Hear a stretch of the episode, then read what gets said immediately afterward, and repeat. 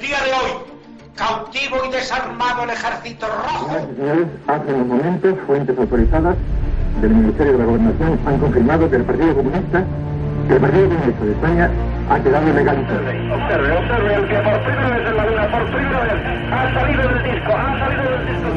Teniente coronel que con una pistola sube hacia la tribuna, en estos momentos Aquí, apunta. como bien habéis apuntado, han sido tres bombas de esas diez explosiones y también desde aquí, desde esta estación de Atocha, hemos podido escuchar... to-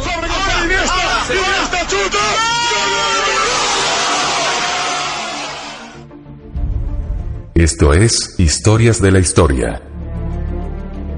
Dirige Fernando Lumbreras.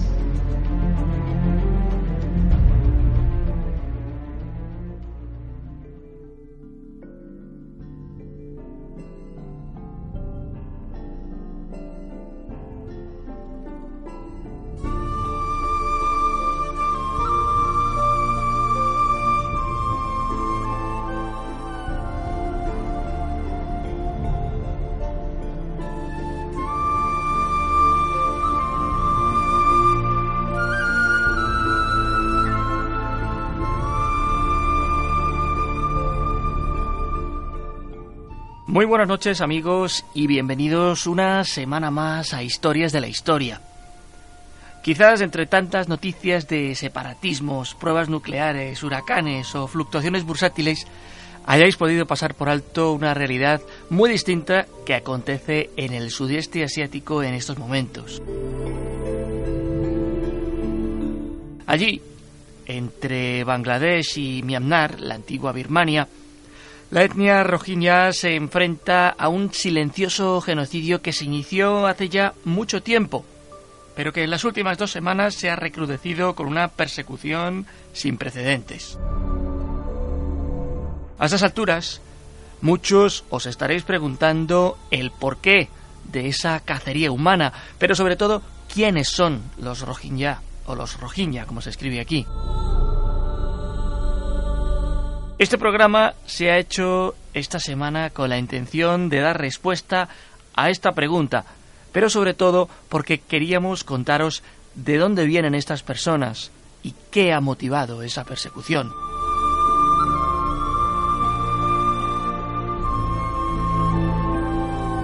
Vamos a trasladarnos al estado birmano de Rakhine, conocido antiguamente como Arakan, bañado por el Golfo de Bengala, azotado cada año por la copiosa lluvia del monzón.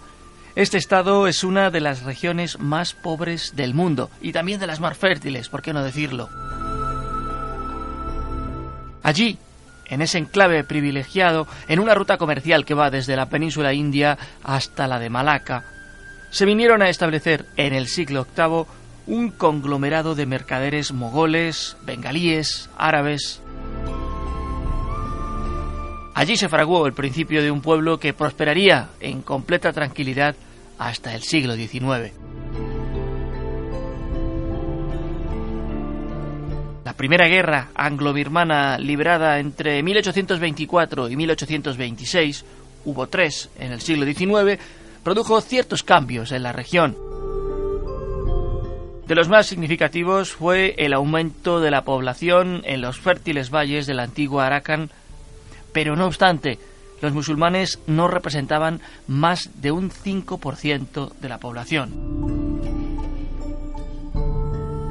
La ocupación británica fomentó ese poblamiento en la región sin que nadie entonces pudiese percatarse de lo que iba a suceder unas décadas más tarde.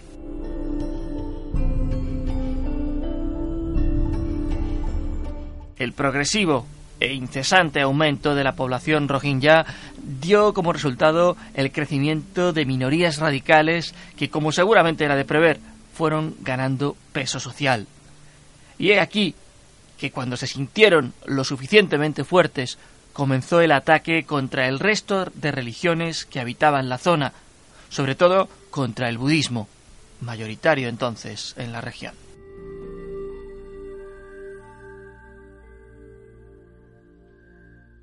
En los compases de la Segunda Guerra Mundial, los japoneses se habían lanzado frenéticamente a la conquista de toda Asia con vistas a engrandecer su imperio.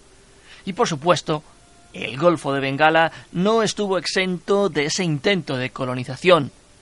Sin embargo, los bengalíes musulmanes, los Rohingya, no consideraron a los nipones como un verdadero enemigo e iniciaron la destrucción sistemática de las aldeas de Arakan.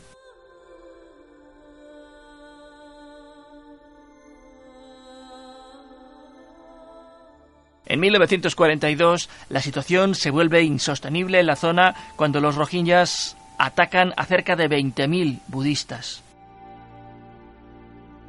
Tenían la intención de fundar en el sudeste asiático un Estado islámico. La cercanía geográfica de Pakistán Oriental, territorio que luego se acabó denominando Bangladesh, hizo que sus posiciones ideológicas se acercasen. Sin embargo, en 1948 Birmania consigue su independencia. Un golpe inesperado para estos mujahidines que pidieron ayuda directamente a Pakistán para que les ayudase a culminar ese proceso expansivo. Sin embargo, la ayuda no llegó desde el otro gran país asiático, así que los Rohingya se enfrentaron a la realidad de un recrudecimiento de la violencia completamente aislados.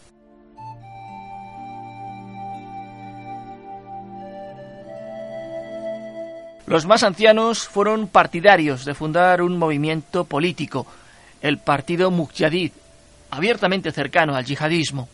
Se estaban escribiendo los compases de una guerra civil absolutamente devastadora que tardaría algunos años en materializarse.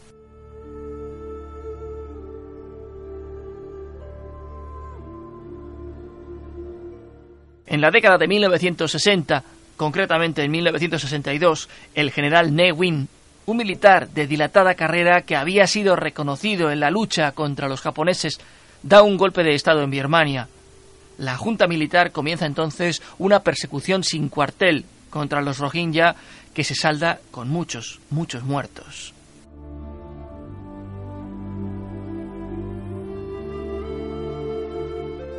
En 1978 se libra la Operación Rey Mago, una auténtica cacería contra los mujahidines bengalíes que se convierte en un auténtico baño de sangre. Los Rohingya responden, pero están dispersos en los remotos valles del interior de Birmania. El ejército realiza escaramuzas en poblados, abate a no pocos guerrilleros, pero la situación distaba mucho de estar bajo control. En 1948, la Ley de Unión de Ciudadanías identificó las razas indígenas de Birmania que tenían derecho a la nacionalidad, y los Rohingya no figuraban entre ellas. Sin embargo, permitía que aquellos que pudiesen documentar la presencia de al menos dos generaciones en el país accedieran a documentos de identidad, y así se facilitó la nacionalidad a parte de la comunidad. Todo cambió a partir del golpe de Estado militar de 1962. Los militares obligaron a los birmanos a obtener tarjetas de identidad, pero restringieron la concesión de documentos a los Rohingya, a los que tacharon de inmigrantes ilegales. Los uniformados radicalizaron su postura con la Ley de Ciudadanía de 1982, cuando la Junta Militar estableció las 135 etnias que componen Birmania, dejando de nuevo a los Rohingya al margen. La nueva ley establecía tres niveles de ciudadanía, y para obtener el más básico de todos ellos, los aspirantes debían de probar que sus familias vivían en Birmania desde antes de 1948, además de, su fluidez en alguna lengua nacional. Los Rohingya, que hablan su propio dialecto, carecen de papeles porque las autoridades se los han negado en las últimas décadas. Ese es el motivo por el cual carecen de derecho a la ciudadanía y además se enfrentan a una ausencia flagrante de derechos básicos, como la libertad de movimientos, su exclusión del mercado laboral, la ausencia de acceso a la sanidad y a la educación, regulaciones discriminatorias a la hora de contraer matrimonio, control de la natalidad y es que desde 2008 se impide que tengan más de dos hijos por unión o incluso se han enfrentado a la confiscación de tierras. también sufren restricciones a la hora de ejercer determinadas profesiones, como la medicina o la abogacía. Los Rohingya que abandonan sus aldeas no pueden regresar a sus localidades de origen al carecer de documentos que demuestren que son originarios de Birmania.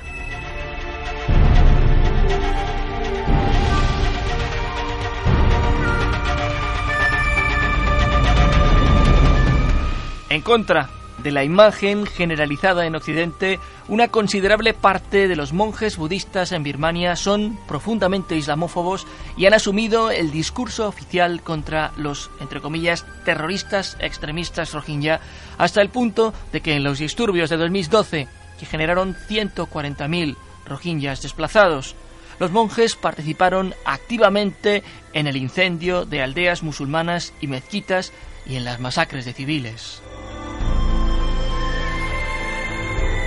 El líder de Ma Ba Ta, la Asociación Patriótica de Birmania, una organización ultranacionalista religiosa, U Birabatu, se siente particularmente orgulloso de ser identificado como el Bin Laden birmano. Los budistas consideran que la comunidad musulmana representa una amenaza contra la identidad budista de Birmania y suelen manifestarse a favor de la expulsión de los Rohingya. También han protagonizado protestas contra las ONG que les prestan asistencia en la región de Rakhine y incluso contra la ONU o el Vaticano. La campaña de Mabata contra la Liga Nacional para la Democracia, el partido de Aung San Suu Kyi en el poder, acusado de proislamista por los monjes, fue tan dura que la Premio Nobel de la Paz prescindió de todos los candidatos musulmanes que llevaba en sus listas de las elecciones de 2015. La organización, creada en 2013, promovió dos años después cuatro leyes de raza y religión abiertamente antimusulmanas. Pese a haber pasado por prisión en 2003 por promover el odio contra el Islam, Ashin Piratu ha reforzado su discurso violento gracias a la actual crisis.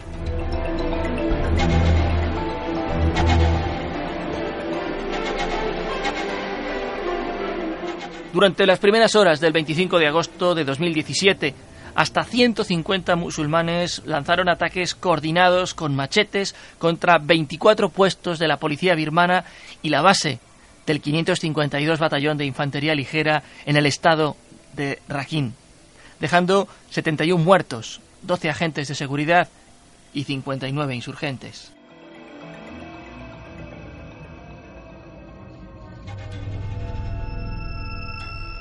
Puede considerarse como uno de los mayores ataques de los Rohingya desde noviembre de 2016.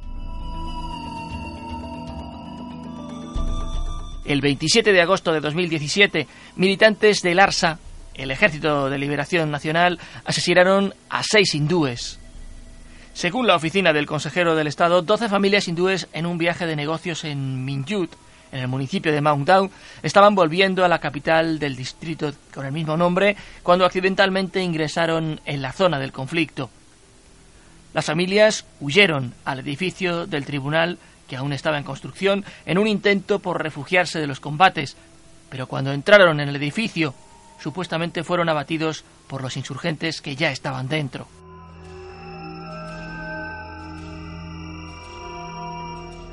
El incidente dejó un balance de dos hombres hindúes, una mujer y tres niños muertos, así como dos mujeres gravemente heridas.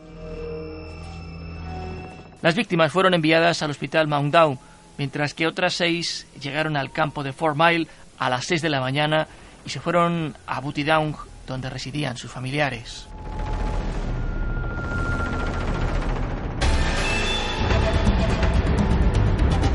La situación a día de hoy está lejos de solucionarse. Para añadir mucha más leña a esta hoguera, la actual jefa de gobierno birmana, la premio Nobel Aung San Suu Kyi, tiene muy pocas ganas de encontrar una solución dialogada a todo este embrollo.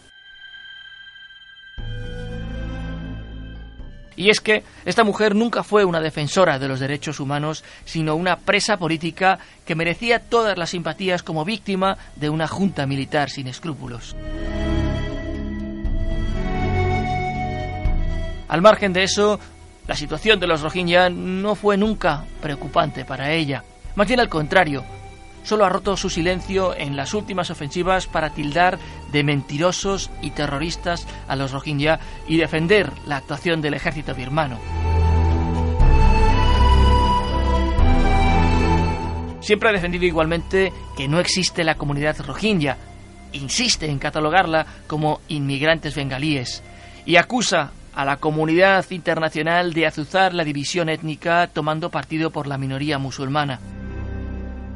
En la anterior ofensiva, la de octubre del año pasado, incluso puso en duda que se estuvieran produciendo violaciones de mujeres musulmanas a manos del ejército, como ya había documentado Naciones Unidas, alegando que ningún birmano querría mantener sexo con ellas. Así, así tal cual lo dijo.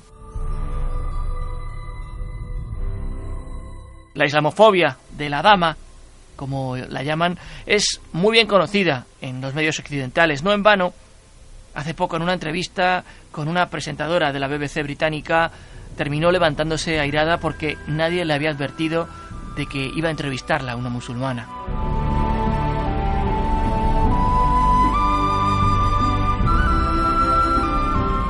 ¿Quién puede saber con seguridad cómo va a terminar este episodio?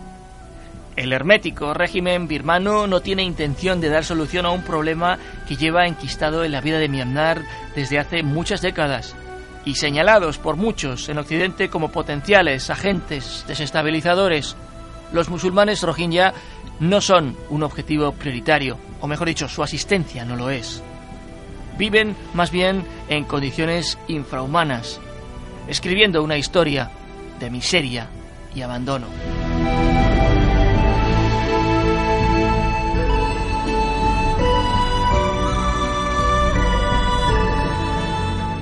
Y esta es la historia que explica el porqué de esa persecución a que son sometidos los Rohingya. Os la hemos querido contar detallando episodios e indagando en nombres diversos. Ya sabéis que podéis a través del portal del programa acceder a los demás podcasts que hemos emitido en esta y en temporadas anteriores. Igualmente también os invitamos a que paséis por nuestro perfil en Flipboard para encontrar historias y curiosidades que compartimos con vosotros a modo de un blog visual o de revista de prensa, como queráis, como queráis llamarlo. Muchas gracias por acompañarnos una semana más. Nosotros volveremos en siete días. Hasta entonces, no dejéis de ser curiosos. Buenas noches.